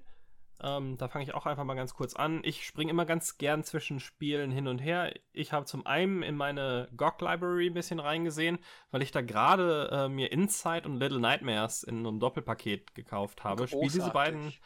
Diese beiden spiele ich auch parallel, äh, habe aber gleichzeitig dann auch irgendwie angefangen, Quake, Siedler 2 und System Shock 2 zu spielen. ähm, mal gucken, wie sehr ich das dann jeweils durchhalte. Ansonsten natürlich äh, Players Unknowns Battleground, ähm, so ein bisschen ja, das sind so aktuell meine Spiele. Bei mir ist es aktuell gerade Assassin's Creed Syndicate, obwohl ich ziemlich spät dran bin damit.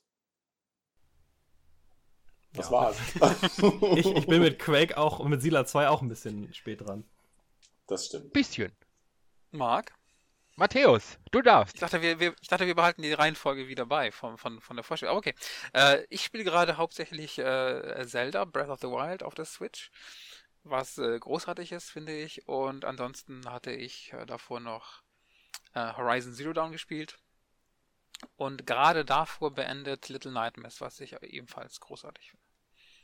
Achso, und äh, ähm, vielleicht auch interessant, äh, auf Android spiele ich eigentlich oft nebenbei das kleine Spiel namens Merchant. Das ist so eine kleine Handelssimulations-RPG-Geschichte. Das ist eigentlich auch ganz witzig. Marc? Ja, ja, äh, aktuell ist äh, Minecraft und zwar mit äh, Feed the Beast. äh, Infinity Beyond oder so. Ist irgendwie so richtig geiler Scheiß mit bei. Deswegen bin ich momentan auf dem Minecraft-Hype. Und äh, Dark Souls 2. Das war es eigentlich schon. Ach, ja, natürlich. Wer jetzt gedacht? Ja. Äh, für Leute, die Marc noch nicht so gut kennen, Marc spielt immer eins der Dark Souls-Spiele, komplett egal wann im Jahr und zu welcher Zeit man ihn fragt. Das stimmt überhaupt nicht. Ich spiele auch Bloodborne. Alles klar, wunderbar. Gut. gut. dann haben wir es für, dann haben wir es für heute. Vielen Dank fürs Zuhören. Äh, ich hoffe, es hat noch ein paar Leuten gefallen und es sind vielleicht noch ein, zwei übrig geblieben. Und ansonsten äh, freuen wir uns auf die nächste Folge. Dankeschön. Danke fürs Zuhören. Wiederhören.